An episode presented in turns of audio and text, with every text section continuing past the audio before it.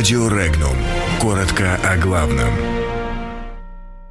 Мир предупредили о биотеракте и попросили не надеяться на АЭС. Мир призвали готовиться к возможному биотеракту. Атомная энергетика не спасет человечество. Президент США расширил войну против Калифорнии. Завершен обмен заключенными между Россией и Украиной. В России завершились выборы.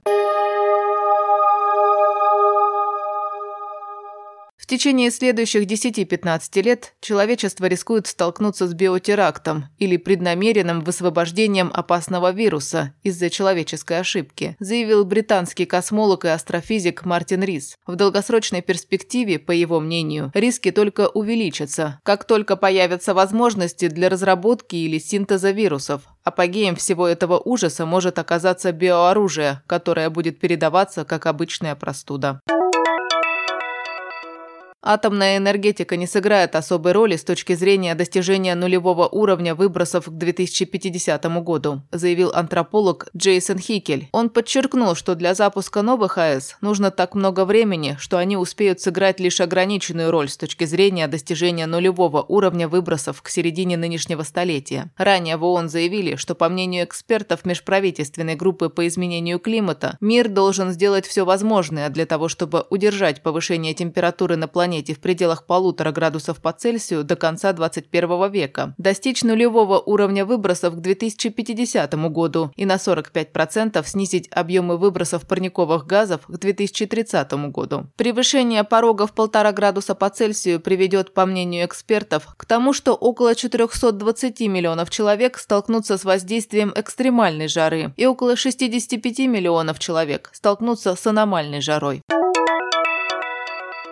Антимонопольное расследование Министерства юстиции США в отношении четырех автопроизводителей – это часть более широкой войны президента США Дональда Трампа со штатом Калифорния, заявил журналист Джон Осера. По его словам, Калифорния находится в авангарде сопротивления нынешнему президенту США, добавив, что в мае Калифорния подала 50-й иск против администрации Трампа. Ранее антимонопольный отдел Министерства юстиции США начал проверку соглашения между Калифорнией и компаниями Ford Motor, Honda Motor, BMW AGI и Volkswagen AGI, которые согласились соблюдать строгие калифорнийские ограничения в отношении выбросов выхлопных газов и предпочли проигнорировать менее обременительное экологическое регулирование, предложенное администрацией Трампа.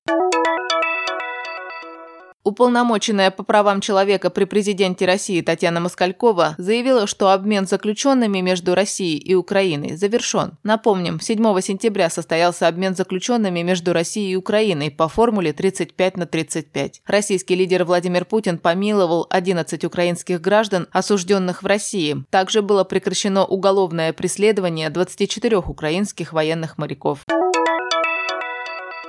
Накануне в России проходил единый день голосования. В списке избирателей было включено более 56 миллионов человек. Граждане России выбирали глав 16 субъектов Федерации, мэров трех административных центров, а также депутатов в 13 законодательных собраний и муниципальные органы власти Санкт-Петербурга. Три губернатора избирались через голосование в парламенте. Стоит отметить, что 2019 год стал рекордным по количеству самовыдвиженцев в губернаторы. Их число достигло 45 человек. Многие Многие расценили это как попытку бывших членов «Единой России» отмежеваться от своей партии. Наибольшее внимание общественности в рамках единого дня голосования привлекли выборы в Московскую городскую думу, а также выборы губернатора Санкт-Петербурга и в муниципальные органы власти города. В настоящее время в регионах подводят итоги дня голосования. Но уже сейчас известно, что наиболее вопиющие нарушения на выборах зафиксированы в Хабаровском крае. Об этом сообщил заместитель руководителя рабочей группы Общественной палаты России по мониторингу реализации избирательных прав граждан Максим Григорьев.